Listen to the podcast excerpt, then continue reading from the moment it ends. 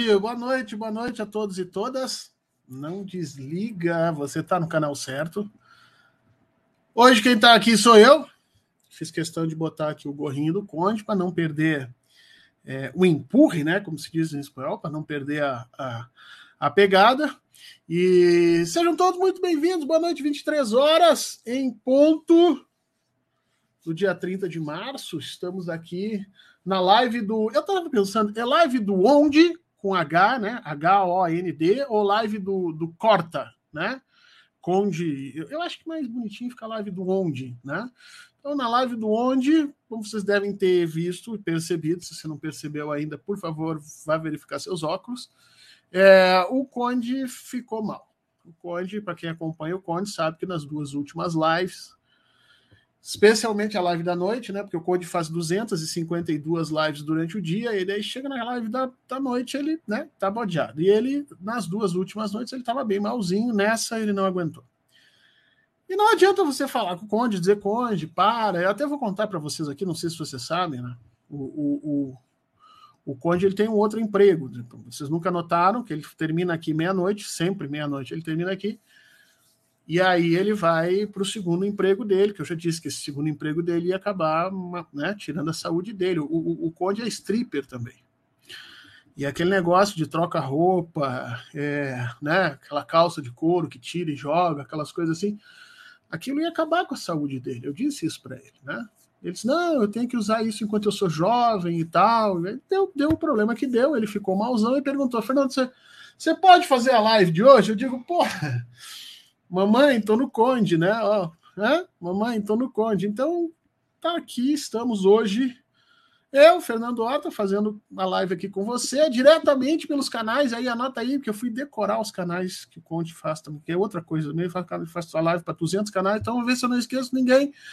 Diretamente aí pela TVT, pela TV 247, pelo canal do Prerrogativas, pelo Ópera Mundi, pelo canal do Conde nessa live especificamente pelo canal do Fernando Horta também, pela TV GGN e pelo Facebook do Conde. Se eu esqueci alguém, manda para mim aí depois nos comentários, tá? Que eu, eu comento aqui, eu, eu dou os créditos aqui. O importante é que vocês não fiquem sem conteúdo, mesmo que o nosso querido Condão esteja aí avariado, abatido, né? E enfim, é da vida, é da vida, as coisas acontecem ali. Hoje nós temos bastante coisa para falar, viu, gente? Como vocês sabem, é, o Conde faz live com 15 tipos de assuntos diferentes. Ele vai lá da cultura, contra a cultura. Eu, eu, sou, eu sou bem mais restrito, né? Eu sou bem mais devagarinho. Mas a gente vai falar sobre umas coisas interessantes hoje, né? Hoje voltou o, o, o Bolsonaro. Aliás, não é Bolsonaro que eu tenho que falar. Como é que o Conde fala? É, é pestilento, né? Pestilento. Ah, voltou o pestilento aqui é, no aeroporto de Brasília. O pestilento, inclusive, é, tem uma mania de, de grandeza que é um troço impressionante, né? Coisa de cara que tem pinto pequeno, vamos falar sério. Então ele acha que tudo é fantástico, tudo vai ser maravilhoso para ele. Ele devia estar esperando, sei lá, um milhão e meio de pessoas aguardando ele no aeroporto. E a verdade é que não tinha mais de cento e, cento e poucas pessoas. Eu, eu até escrevi isso nas minhas redes sociais. Eu já tive momentos em que eu desci no aeroporto e tinha mais gente me esperando do que esperando o Bolsonaro hoje. Então, eu, isso é um fracasso daqueles retumbantes para quem já foi presidente de um país, né? Então, o pestilento foi muito mal recebido. Eu acho que isso tem a ver também com o fato da gente estar tá, é, já há 60 dias, pelo menos, vai fazer 90 dias já, toda semaninha, toda semaninha, tem uma, uma, uma, uma noticiazinha sobre o, sobre, o, sobre o, o, Bolsonaro, né? É um pacotinho de joia que ele se apropriou ali, mas a Girlene Maria, o Arthur ficou baro, gostou? Gostou? Eu achei que quando o Conde me pediu para fazer a live, eu digo, cara, tem que ter alguma coisa que faça o, o contato, né? Tem que ter o contato, contato não, não tem aquele fundo clássico do Conde e tal, tem que ter o contato. Eu botei o gorro, acho até que não ficou ruim de repente eu começo a usar o gorro sempre pra, na hora de fazer as lives. O, voltando então, o Bolsonaro achou que ia ter um milhão e meio de pessoas e não teve, gente. Teve cento e poucas pessoas ali. Foi até bom para ele, tá? Ele ter saído ali pela, pela lateral, fingindo que não né, que não deixaram o povo se aglomerar. Mentira, o povo não estava nem aí mais para ele. Eu acho que é um pouco já a desidratação que ele está sofrendo, né? Obviamente, para ele foi um choque. Mas a gente não pode confundir o fato é, dele ter sido mal recebido assim com acreditar que o bolsonarismo está tá perdido, está morrendo, está tá em condição, né? De a, acabando, nada disso. O bolsonarismo segue como uma das formas que uh, as elites brasileiras e a classe média preconceituosa, racista, né, machista brasileira conseguiu uh, criar para se, se projetar na política. O bolsonarismo é meio que uma ferramenta deles, né? Então não pensem que está acabado, porque não está. Agora, a bem, na verdade, Bolsonaro vai fazer menos no Brasil do que fazia lá fora, tá? Porque ele já declarou que não veio para ser é, é, líder de oposição nenhuma. Claro, primeiro porque ele não tem condição intelectual para isso. Segundo, porque ele não tem é, é, contatos no parlamento para isso. Claro, ele tem o gado dele, né? Mas ele não é uma pessoa benquista entre todos os índios, não é uma pessoa que faça contatos, que seja capaz de negociar, né? E além de tudo isso, ainda tem sempre a possibilidade, porque ele não tem mais foro privilegiado, sempre a possibilidade de algum maluco aí decretar a prisão dele imediata por um dos 652 mil crimes que ele já cometeu, incluindo aí esses pacotes que ele vai recebendo da Arábia Saudita. nunca vi alguém tão amado na Arábia Saudita. Né? Eu acho que o Maomé é mais amado que o Bolsonaro na Arábia Saudita. Né? Então, é... ele vai ficar, e eu tenho a impressão que fazendo esse meio campo aí, tentando manter o gado aceso, e eu não sei por quanto tempo é, o partido dele, o PL, vai aguentar esse tipo de posição, porque hoje ele é um peso morto no PL, né? Ele só vai ter alguma validade a partir de 2020, final de 2024, quando nós estivermos ali já próximos da eleição. Até lá ele fica sendo um peso morto, ele fica sendo uma figura que vai dar prejuízo para o partido, tem que pagar uma grana para ele. Aliás, ele está aqui próximo né? Eu moro quase em São Sebastião, em, na, em Brasília, e ele está no Jardim Botânico, que é próximo daqui, no lugar que tem mansões. E ali, gente, ele está dizendo que as mansões são 15, 14 mil reais, 15 mil reais, são nada.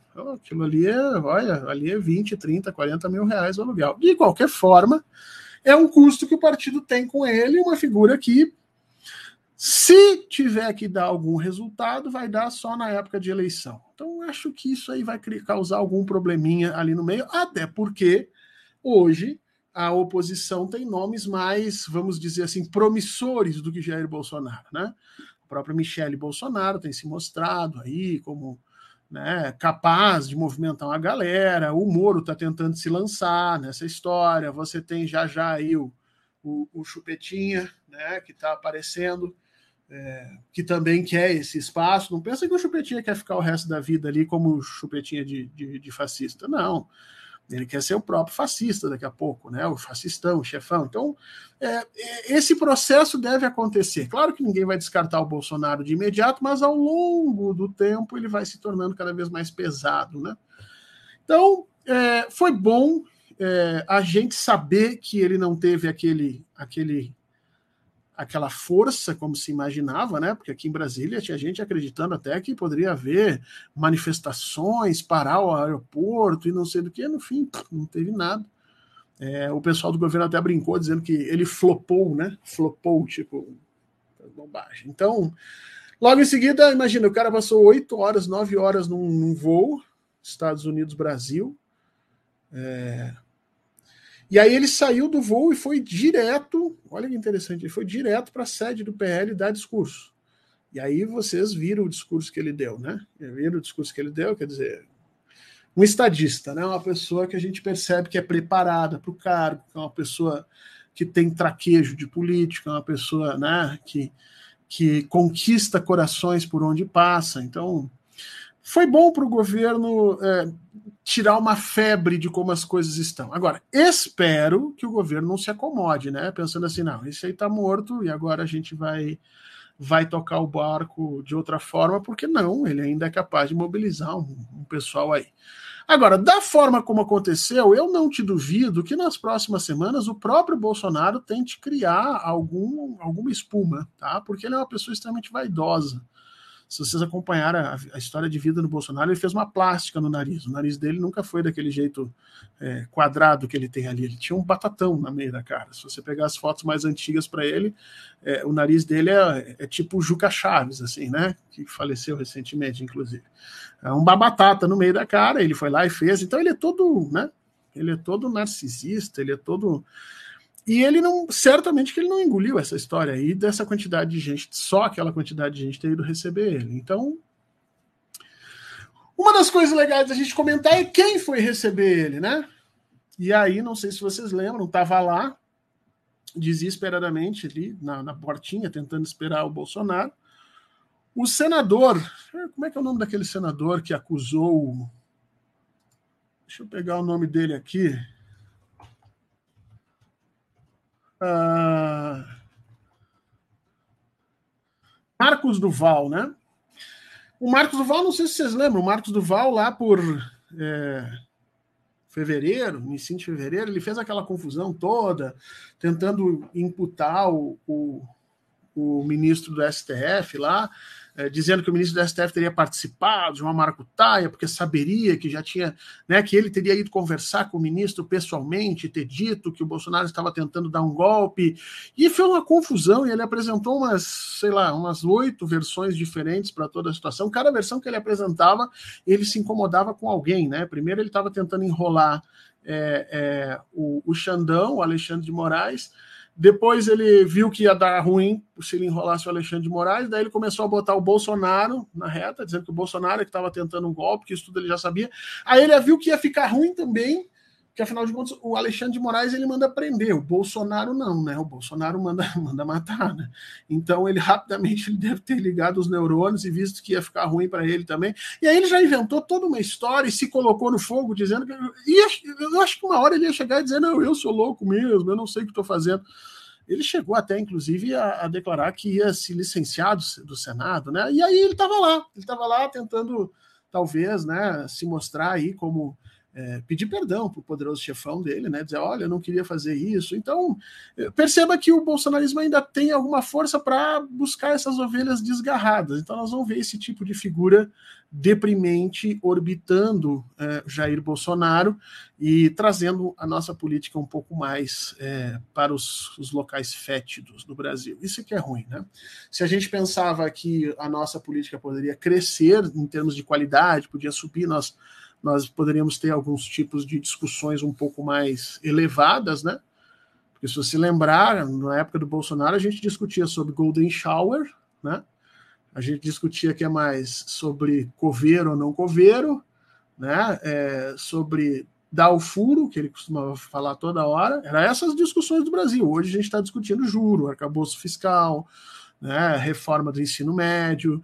Então, houve uma melhora na nossa, na, nossa, na, na, nossa agenda política de discussão, mas o Bolsonaro volta e joga isso para a lama. Né? Já o, o, o, o Chupetinha lá já estava fazendo, trazendo isso para a lama, e aí o Bolsonaro agora vai chutar esse balde. De qualquer forma, quando eu falei, acho que o governo está feliz, está feliz porque ele não teve a repercussão que ele queria. Por um lado, isso é bom, por outro lado, inspira cuidados, porque ele não vai aceitar isso de forma tão fácil, não. Ele é muito vaidoso. Depois disso, vamos falar sobre. Ah, claro, né? Eu tava... O Conde botou isso no título da live, né? Ele, ele manda os troços para mim, tudo ajeitadinho, daquele jeito do Conde. Eu não consigo fazer essas coisas que você faz, meu velho entendeu? Você bate escanteio, cabeceia. Eu não, eu sou um cara limitado. Então, assim, o Conde disse lá: ah, o arcabouço fiscal ofuscou o Bolsonaro, né? É, sim e não, né? Vamos, vamos deixar assim.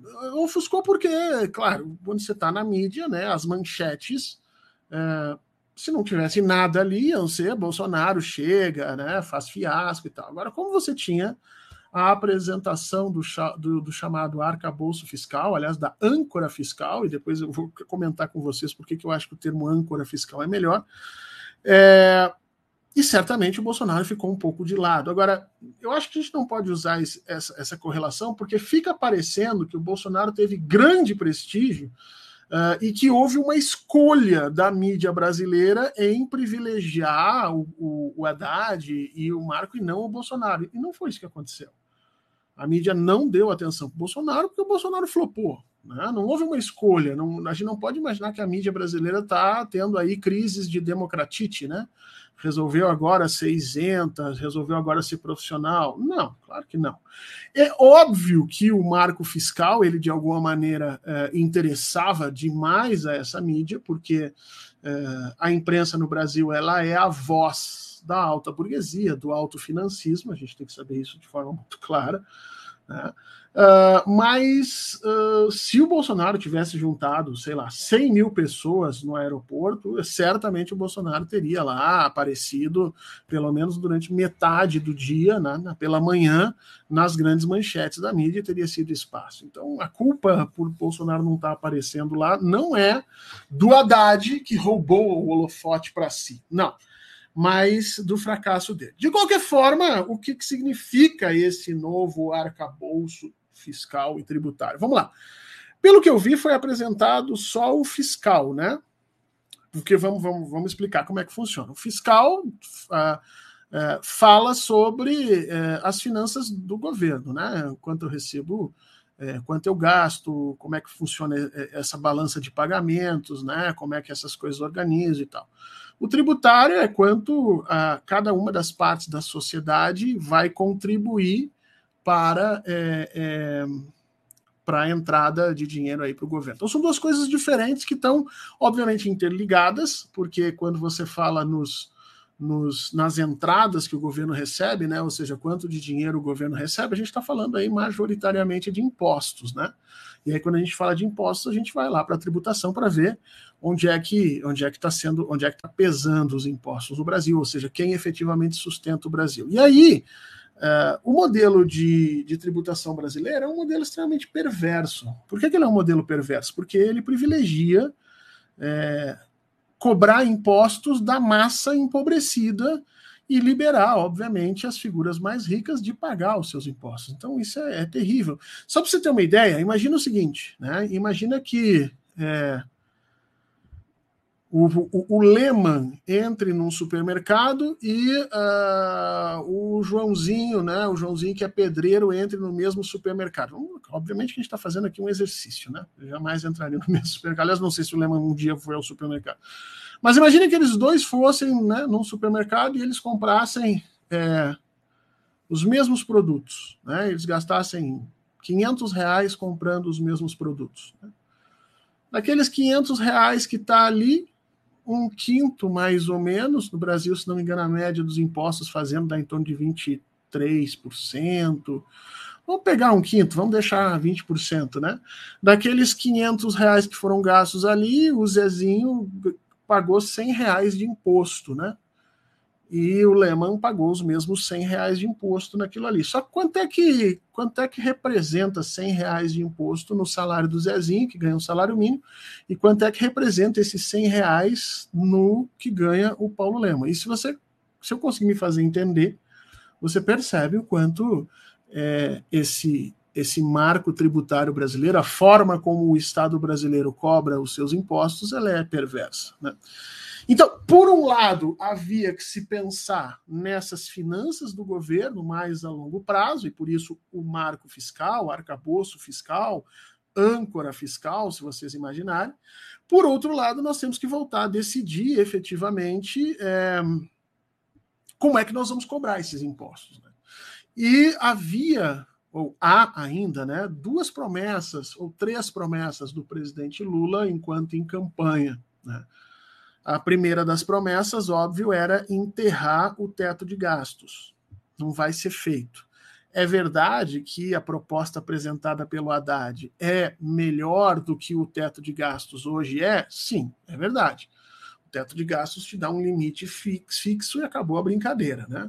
A proposta do Haddad ela te permite um pouco de maleabilidade. A gente já, já vai ver isso. Mas, é, a bem da verdade, o teto de gastos segue lá segue havendo uma restrição é, não econômica, porque você pode ter restrições econômicas ao seu gasto, né?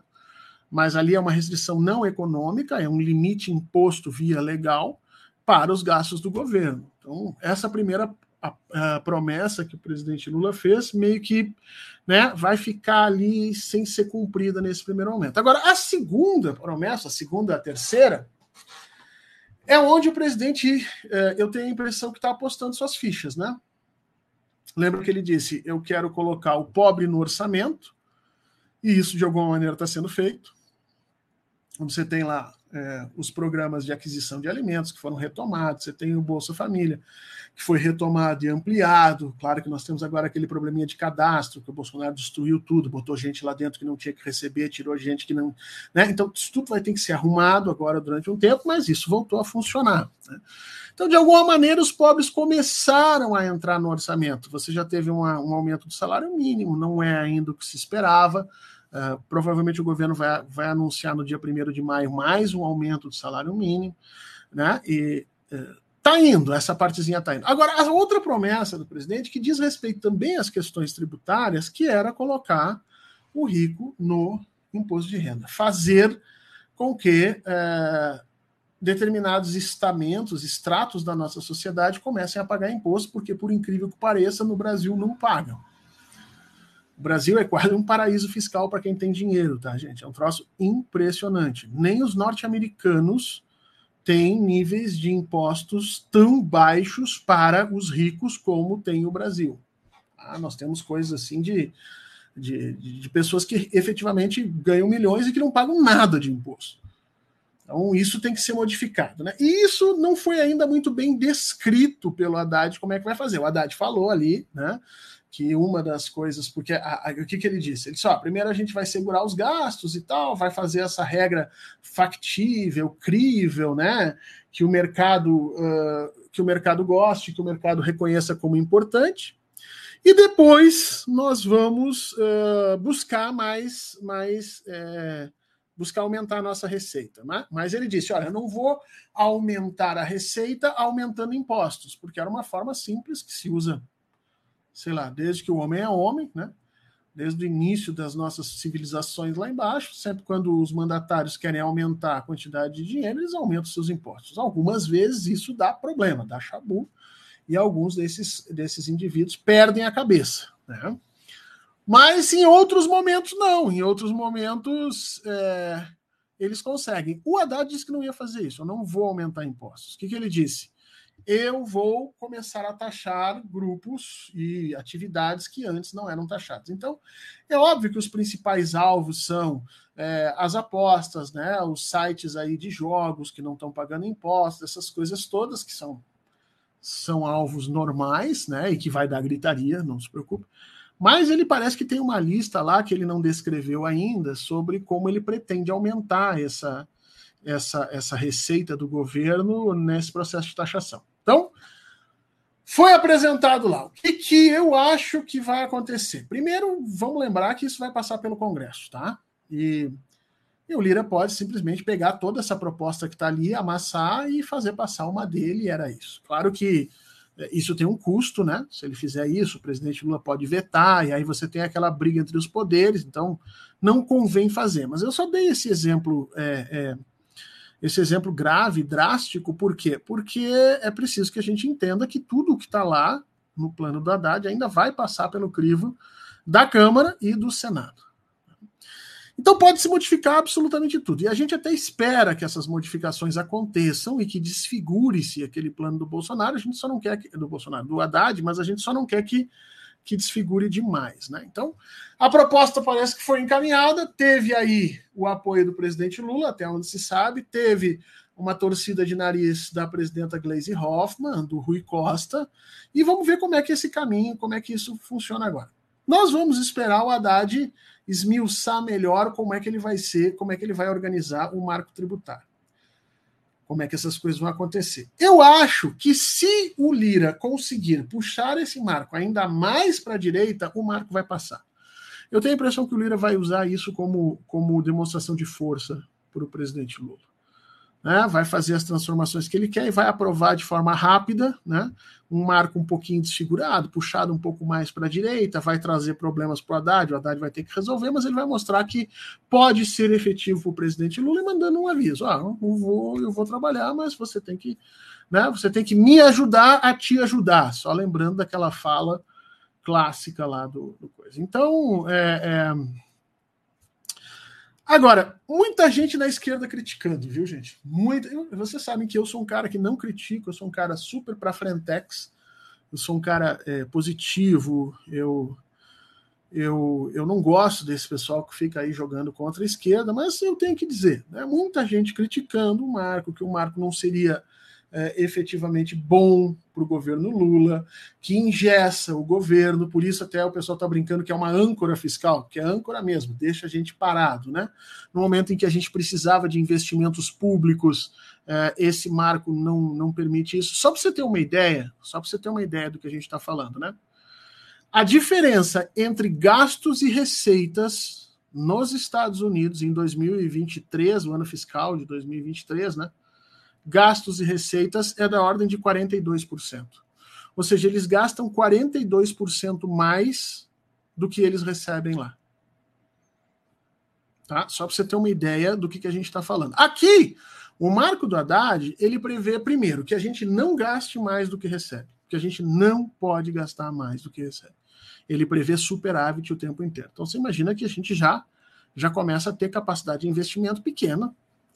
E segundo, para piorar um pouco a situação, uh, o gasto só pode aumentar 70% do aumento das receitas. O que, que significa isso? Então, Fizemos superávit fiscal né, em 2023 aqui, terminou o ano, né, muito sacrifício, fizemos aí um superávit fiscal e tal, e conseguimos milagrosamente fazer crescer a receita. Crescer a receita via impostos, então a atividade econômica, por alguma razão mágica, se aqueceu, o emprego começou a aparecer, a gente começou a produzir mais, cobrar mais impostos, tivemos um aumento da receita. Tivemos, sei lá, 100 milhões de reais de aumento de receita. Bom, o ano que vem nós temos 100 milhões de reais a mais para gastar, certo? Você aumentou receita, porra, né? Já fiz todo o trabalho de conter gastos, então ano que vem eu vou aumentar. Não, não vai.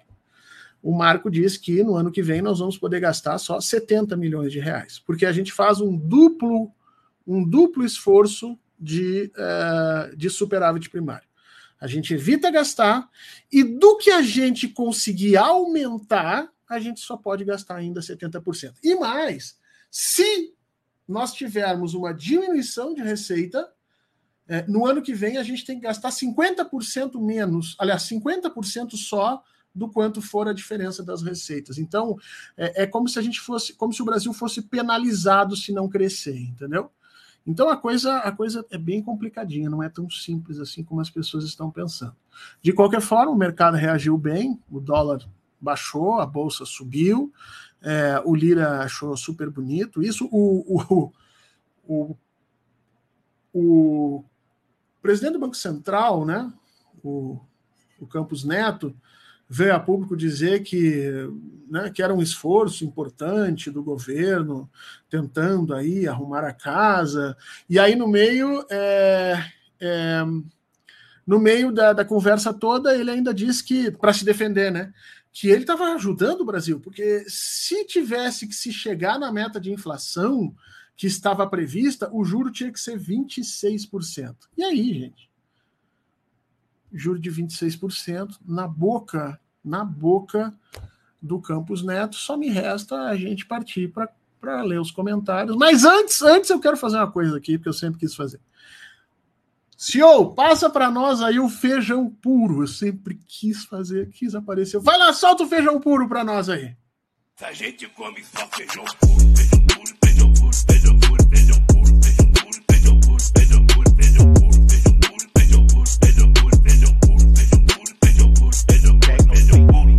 E a gente não come um taquinho de carne.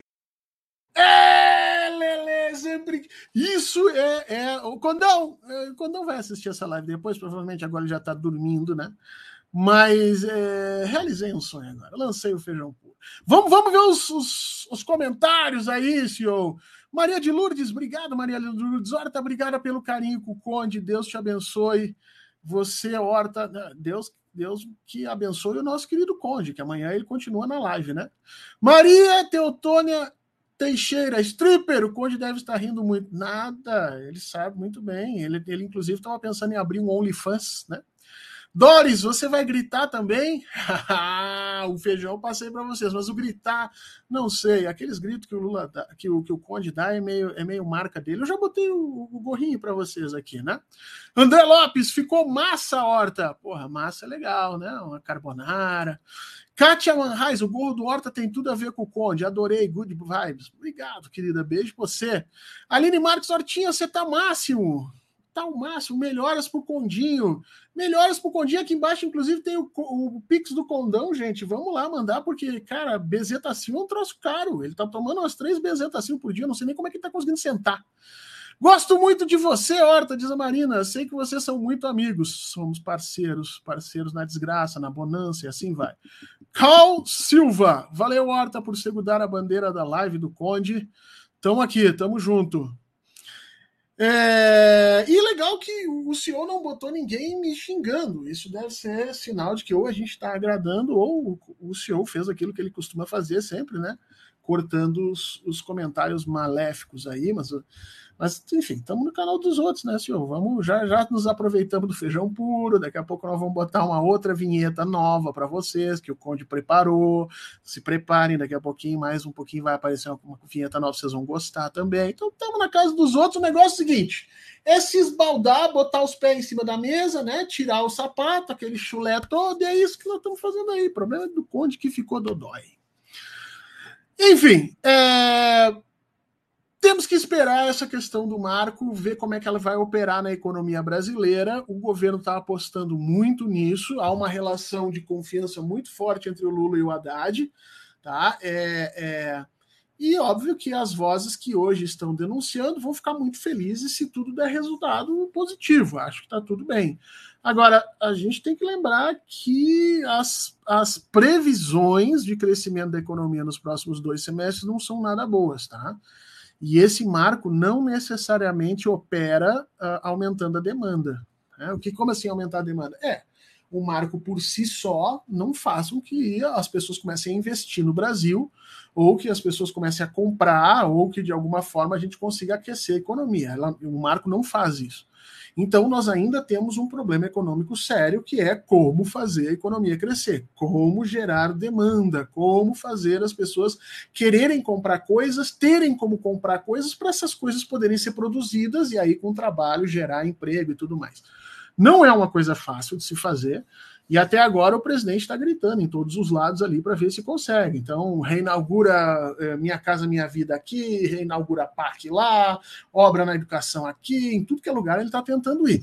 Mas o fato é que a gente ainda não tem um, um, um programa né, discutido, sólido a respeito disso. Então, muita gente está tá assinalando. Por que, que eu estou dizendo isso? Porque se você juntar a volta do Bolsonaro, né, esses faniquitos que a, a, a imprensa é, monopolista no Brasil já começou a dar aí com o Sérgio Moro, né? Então, tentando reativar o Sérgio Moro, quer dizer, um cadáver, você vai lá dar um choque nele para ver se ele né, se ele vira alguma coisa. Se você junta isso, quer dizer, mais o Lira começando a crescer, né, tentando aí tirar prerrogativas do Senado na briga entre ele, você junta tudo isso com um cenário em que a economia, por algum acaso, não venha a crescer, nós vamos ter problemas políticos ali a partir de outubro, novembro. Tá? Nós já estamos hoje, se não me engano, com sete pedidos de impeachment contra o presidente Lula.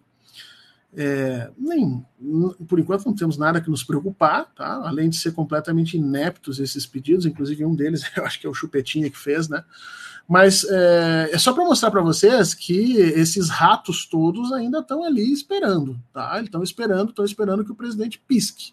Se o presidente Lula piscar, eles, eles caem em cima matando. Então, é importante que o presidente faça essa economia crescer de algum jeito. Não sei como, gente, não sei como mas vai acabar fazendo é, a economia crescer. Falamos do retorno do Bolsonaro, falamos do marco fiscal, que já está aí, e do marco tributário, que a gente ainda está esperando para ver como é que essas coisinhas todas estão se organizando.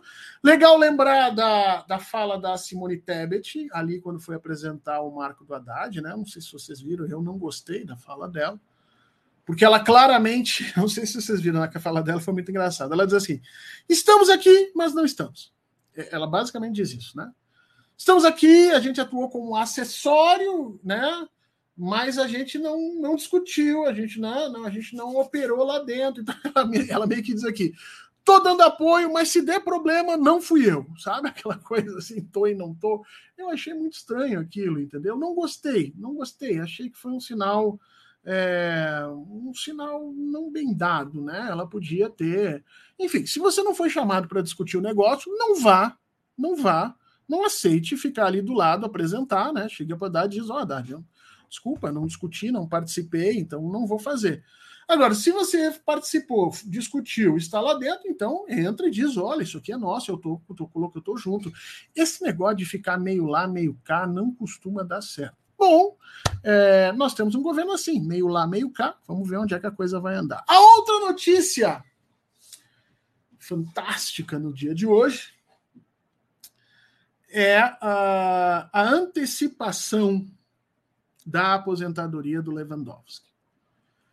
Ricardo Lewandowski é, no meu entendimento, já falei isso várias vezes, né, o mais humano dos ministros do STF. Tem uma, tem uma, tem uma live do Prerrogativas, eu acho que faz uns dois anos, um ano e meio, Logo que o Prerrogativas começou ali a trazer grandes nomes e tal, acho que um dos primeiros nomes que eles trouxeram, o Condão participou dessa live, foi o ministro Lewandowski.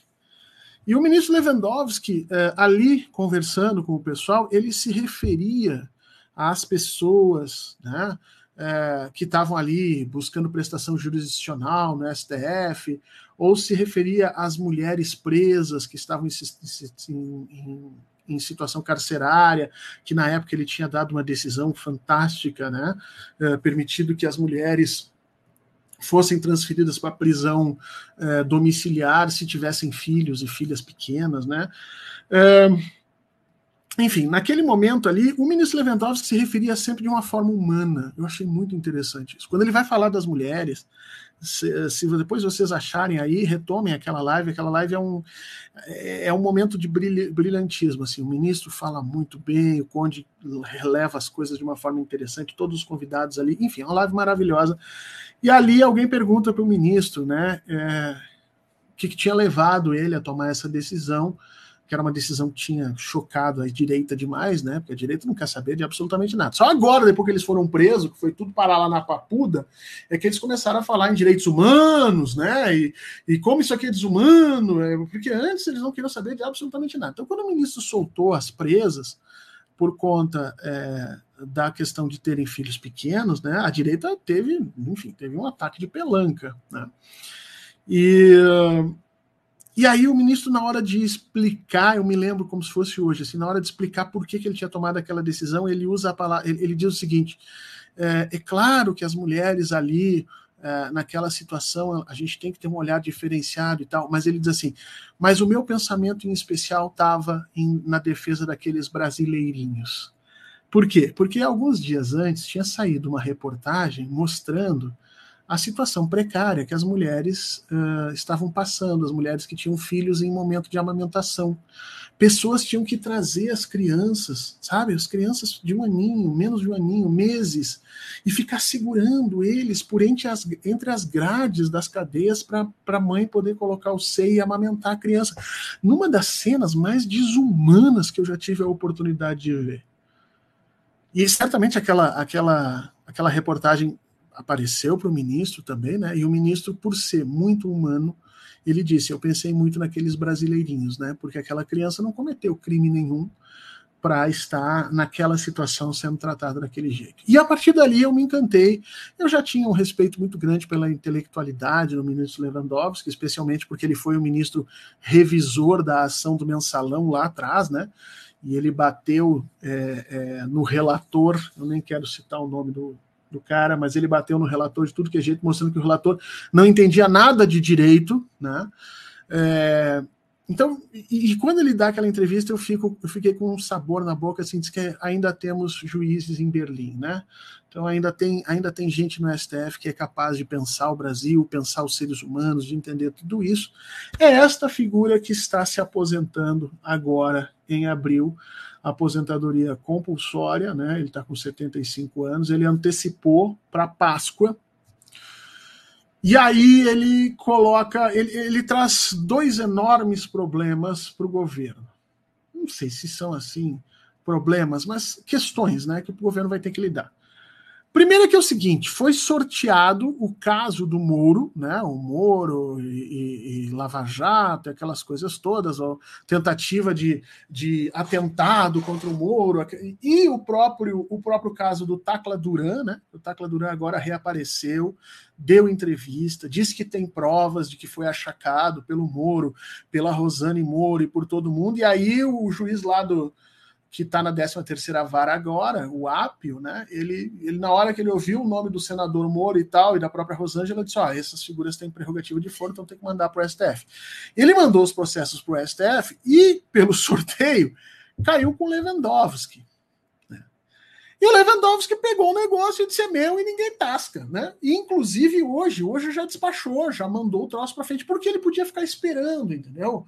É, os ministros do STF têm uma coisa muito ruim, que é assim: eles não têm prazo para nada, eles não são obrigados a coisa nenhuma, né? O, o, o Fux está sentado em cima lá da lei de, da, da, do juiz de garantias há, há o que? Há quatro anos, cinco anos, porque os juízes não querem que seja colocado em prática, então ele senta na lei nunca. E ninguém pode fazer nada. Agora é que a Rosa Weber parece que está criando algumas, algumas coisas no, no, no no ordenamento do STF, mas ainda não tem nada aparecendo. Então, o Lewandowski podia ter parado ali e ter feito assim: olha, eu vou ficar sentado aqui e o outro cara que me substituía que decida o que vai fazer. Mas não, ele pegou o negócio do Moro e acho que ele meio que disse o seguinte: ó, isso aqui é a última coisa que eu vou fazer. Né? É o meu grande finale, assim. Não, né? já, já fiz tudo que eu tinha que fazer, já mostrei quem eu sou, eu tenho uma história aqui, agora eu vou eu vou terminar esse negócio aqui e escrever meu nome na história do Brasil. O que é muito ruim para o Moro, muito bom para nós. O problema é que o ministro que for indicado pelo Lula para a vaga do Lewandowski, ele herda todos os processos do Lewandowski. Então, por uma dessas coisas completamente malucas do destino, que eu acho que só acontece no Brasil, e certamente só acontece com figuras, né? O, o, tem um, um, uma figura conhecida na literatura que é o Barão de Munchausen, né? E o Barão de Munchausen ele tem uma frase que ele dizia que coisas uh, espetaculares ou coisas é, é, acho que é isso. Coisas espetaculares só acontecem a pessoas espetaculares. Então, nessas coisas que só acontecem no Brasil e com o presidente Lula, nós podemos ter o Zanin se indicado for para o STF e se passar, né, deu tudo certo, o Zanin vai herdar o processo do Moro. E olha, velho, na boa, o cara, o roteirista desse negócio chamado Brasil, né? Desse negócio chamado Vida Brasileira, ele é um cara, olha, não, não, tem, não tem nada igual no mundo. Não tem nada igual. Você pode pegar lá James Joyce, você pode pegar quem você quiser, não, não vai chegar ao roteirista que está né, coordenando essa nova série aí, né, uh, House of do, do nossos Paranauê aqui, porque o Zanin, se for indicado, vai assumir o processo do Moro. E aí você vai ter o Zanin julgando o Moro. Bom, primeiro que o Moro vai ter um ataque de pelanca, a Rede Globo vai ter outro ataque de pelanca, vai sair todo mundo gritando, salve-se para quem puder, vá para as montanhas e tudo mais. Segundo que eu acho que o Zanin não aceitaria fazer esse julgamento, eu acho que ele se daria por impedido, tá? Mesmo não sendo obrigado, porque na letra fria da lei ele não é obrigado, porque afinal de contas ele não agiu nesse, nesse processo do Tacla Duran nem nada, né? É, mas acho que ele, por uma questão ética, se daria por impedido. Mas de qualquer forma, olha onde é que nós chegamos. Quem o Lula indicar, vai entrar para assumir o processo do Moro. E por isso o Moro já entrou desesperado dizendo o seguinte: eu não quero STF. Vocês não viram isso? O Moro fez uma petição dizendo: eu for privilegiado, eu não, eu tenho que ir lá para o primeiro grau, eu quero lá embaixo, porque ele viu que lá em cima a coisa vai ficar complicada. Porque se não for o Zanin, qualquer outro que o presidente Lula indicar vai ser anti-Lava Jato visceral. O presidente Lula já falou isso, né? E esse cara vai herdar é, o processo que vai acabar julgando o Sérgio Moro. Por essa vocês não esperavam. Nem eu esperava. Nem vocês, e nem o Condão, com toda aquela positividade dele, né? Aquela positividade do Condão, tá tudo sempre tudo bem, tudo ótimo. É, nem ele iria imaginar uma situação dessa. Então, esse é o primeiro problema, né? Um problema, eu não sei se é um problema, eu acho que o presidente Lula deve ficar macerando isso, né? Tipo, aquela vingança que cai no colo que você não tinha pedido, né? Porque o Lula não, o Lula não imaginou que essas coisas iam se encaixar da forma como se encaixou. Mas já que encaixou, né? Deixa eu aproveitar um pouquinho. Eu acho que o Lula deve estar dizendo assim: oh meu Deus, deixa eu botar mais um preguinho nesse voodoo, desse desgramado, desse muro aqui. Porque é um troço que impressiona a gente. Quer dizer, a figura do juiz carrasco que o Moro foi, agora vai virar um gatinho chorando, desesperado na mão de provavelmente o advogado que ele sapateou na cara, que ele ofendeu, que ele desmereceu. Gente do céu. Então, acho que o presidente vai saborear isso. Né? Agora, o escolhido vai herdar essa situação e aí vai ter problemas políticos, vai dar gritaria, vai ter, tu vai ver editoriais em São Paulo, né, no Folha de São Paulo, Estadão, dizendo que ele não pode aceitar e tudo isso que você pode imaginar vai acontecer. O segundo grande problema é que é, o Moro vai trabalhar ainda mais fortemente no Senado contra qualquer indicação né, mais à esquerda do presidente Lula, porque casou, já que o Lewandowski antecipa essa aposentadoria, o presidente vai ter que escolher. Na, na boa, o presidente não precisava escolher, tá? O presidente pode esperar para escolher e dar um nome só no final do ano, isso já aconteceu, não sei se vocês lembram. É, no governo Temer, se não me engano, o STF ficou seis meses sem 11 ministros, né? E aí eles começaram até a reclamar, porque o Temer não indicava ninguém e tal. O Lula não, não precisa. Mas eu tenho a impressão que ele vai fazer isso. E aí vai acotovelar um monte de coisa. Porque vai ter que ter capital político para fazer passar o nome que o presidente quer que passe. Porque eu espero que o presidente não, né, não nomeie alguém ao gosto do judiciário brasileiro, espero que ele nomeie alguém ao gosto dele e, obviamente, de todas as pessoas que ele representa, incluindo eu e é, Gustavo Conde, certamente, que deve ter lá os seus, a sua listinha. Não sei se. Ô, Conde! Ah, dei um gritinho aqui, tá vendo? Ô, Conde, já mandou a tua lista pro Lula, Conde? Já mandou a lista pro Lula? Já mandou a lista de, de ministros que você quer? Quem você queria tá, que tivesse lá no STF? Conta pra nós. Quem você gostaria que tivesse lá? Hã? Lene Streck? Já pensou Lene Streck julgando Sérgio Moro com toda aquela palavreada empolado, né? Para no final dizer seu, seu juiz ladrão. Já pensou? Pedro Serrano, Zanin. Enfim, todo mundo vai ter essa coisa, vai ter que escolher um nome lá, o presidente vai ter que gastar é, capital político para fazer o nome aparecer, para fazer o nome ser aceito no Senado, né? Ao mesmo tempo que ele também vai ter que gastar capital político para a reforma, né?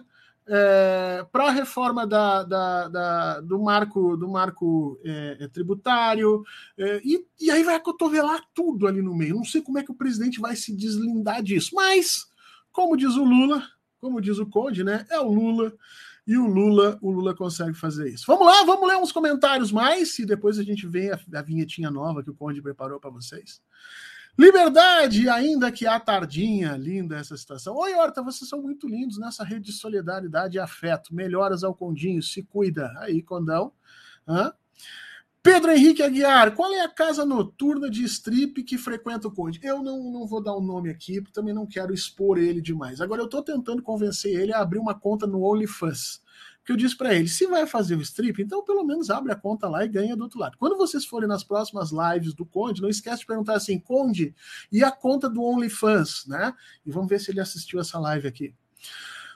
Diz a Graça Abreu aqui, que foto linda, hein, Graça? Que lindo, bebê. Lewandowski, ai, ai, que nome difícil. É de fato muito humano, sensível, um baita juiz. Nós vamos perder bastante, viu? Seja o nome que entrar no lugar dele, nós vamos perder bastante. Flávio Silva, Fernando Otto me lembrando com a frase Uma forma humana, o ícone do rádio, o qual acompanhei na extinta Rádio Cidade, que infelizmente nos deixou no dia do seu aniversário, Vini França. É? É, legal. Lúcia Jussara, ah, eu lembro dessa fala do Lewandowski, maravilhoso foi, foi um momento assim digno de nossa. Um superchat aqui para nós, gato Dom Sebastião. Lula tinha avisado que ia fuder o Moro. Tá aí o Zanin. Você tá chamando o Zanin de. É, enfim, é, né? Não, é, enfim. Eu acho que o Lula não esperava que fosse tão rápido assim, mas pelo amor de Deus, vai ter sorte assim no raio que o parta, né, Lula? Quer dizer, segue com essa sorte toda, homem. Agora, uma coisa tem que ser verdadeiro com vocês.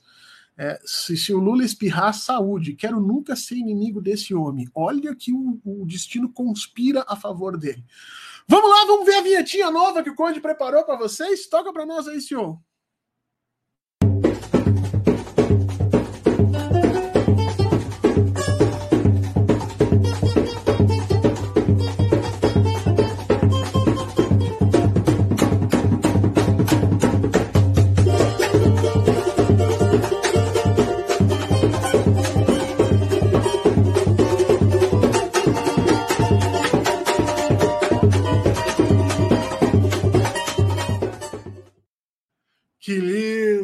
Gente? Mandem coraçõezinhos lá pro Conde.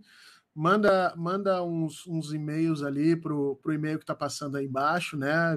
De, dando para ele ali carinho, coração, que ele é meio, ele é meio carente, né? De vez em quando ele diz me amem, me amem e tal. Então mandem uns coraçõezinhos lá para ele. Mandem uns pics também pro Conde, que é importante. Já falei para vocês, benzetacil é caro pra caramba.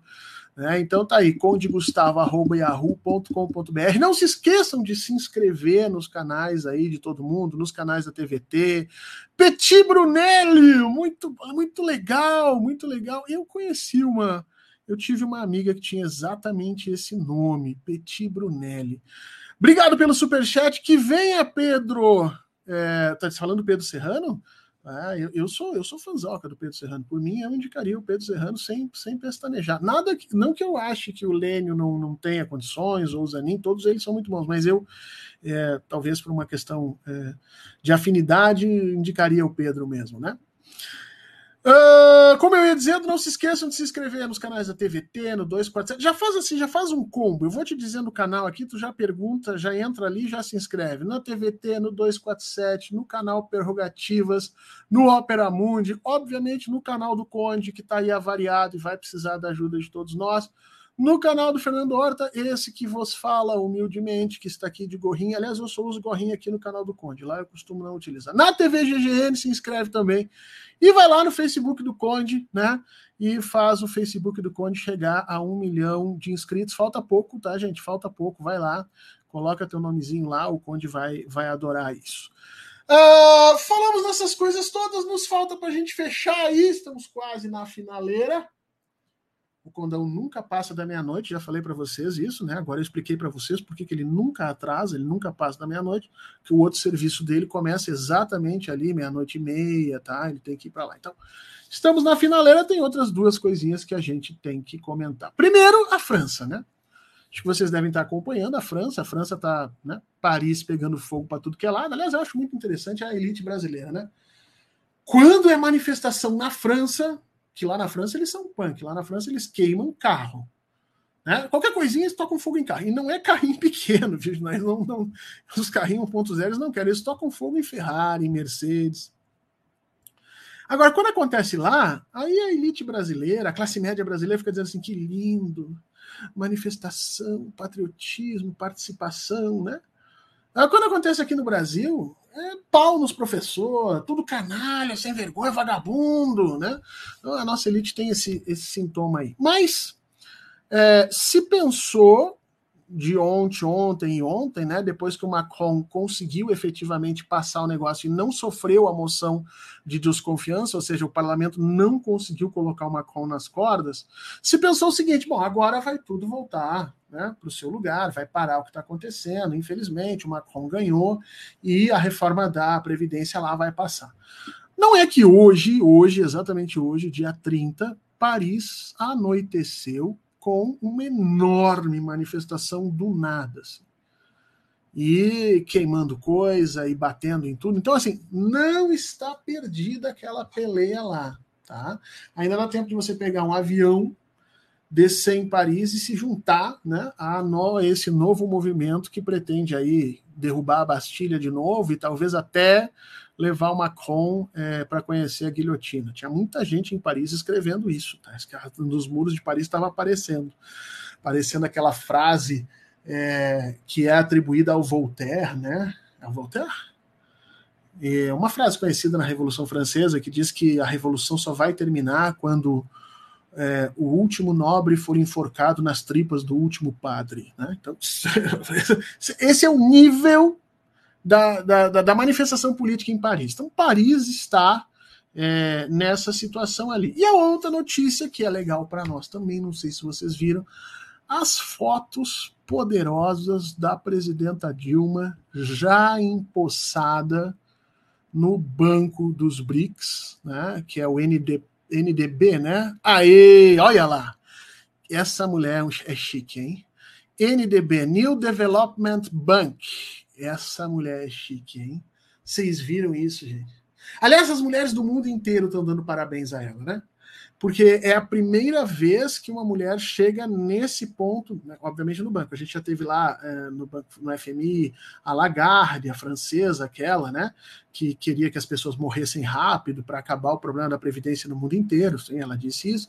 Mas a Dilma é a primeira que chega lá, né, no Oriente, nesse lugar, a primeira mulher, e está recebendo aplausos de todo mundo, o que nos deixa aqui nós no Brasil todos embevecidos. Eu não sei quanto a vocês, mas eu estou assim é, é, exultante. Eu acho, tem muita gente dizendo assim, ah, Dilma merece. Dilma dane-se se a Dilma merece. Claro que a Dilma merece. A gente não está discutindo. A questão é que o BRICS merece a Dilma. Você entendeu? É, aquela situação merece uma pessoa com a capacidade dela, com o tino dela, com a capacidade de fazer as coisas andarem. Então, assim, quem está ganhando, obviamente, é o BRICS. E, e, a presidenta coloca o nome ainda mais alto do que já estava. A gente pensou que não ia conseguir passar aquilo, mas ela, ela se supera. E, e ver as fotos dela lá meio que lava a nossa alma. Ver as fotos dela lá, ver o presidente Lula no Palácio da Alvorada, né? Então, ele, ele precisava. Ele precisava é, é... Ô, Conde! Liga lá pro, pro teu amigo lá, o fotógrafo lá do Lula, o, o gatão aquele e tal. Diz pra ele tirar umas fotos do Lula com a Zema que sobraram lá, né? Tá faltando um pouco a gente dar uma gargalhadinha com o Bolsonaro, uma foto bonita e tal. Tá faltando ali. A gente vê a foto da Dilma, a foto do Lula e talvez a foto do muro. Quando o Zanin for indicado para o STF, aí é o seguinte, gente. Aí a gente, aí a gente, aí vocês vão entender o significado, o significado da palavra é, é, vingança, né? O significado da palavra vingança é essa. Janaína, 30 dinheiros, vendo a presidenta Lula, a presidenta Dilma lá no, no, no, no banco dos BRICS, né?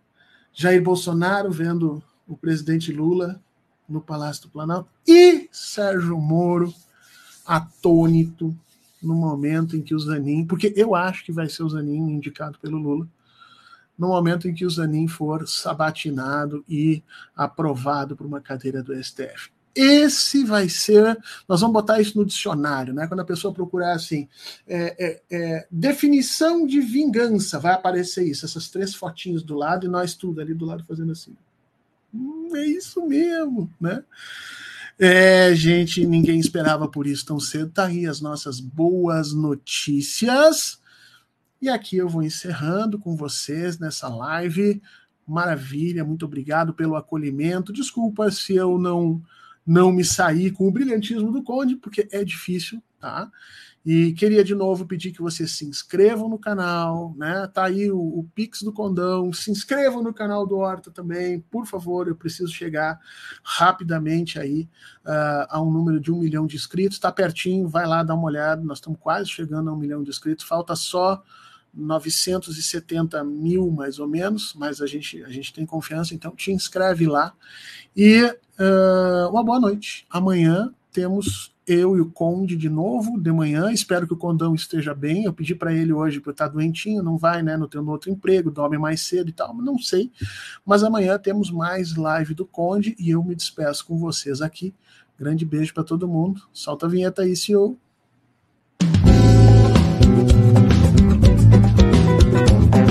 thank